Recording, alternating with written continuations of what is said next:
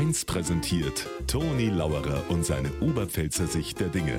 Immer werktags kurz vor 1 im Regionalprogramm für Niederbayern und die Oberpfalz auf Bayern 1. Auf einmal haben wir tiefsten Winter und die Resttümpel vom Hauwasser auf die Wiesen, die sind natürlich jetzt super für die Eisstockschützen, weil es soll ja kalt bleiben. Aber gell, Obacht geben, dass man nicht einbricht und warm anziehen. Weil bei der Kälten und bei dem Wind, ja, bis du schaust, hast du eine Lungenentzündung. Manche beugen dem natürlich vor durch den Konsum von Spirituosen. Da ist dann die Lunge nicht so gefährdet. Äh, die Leber.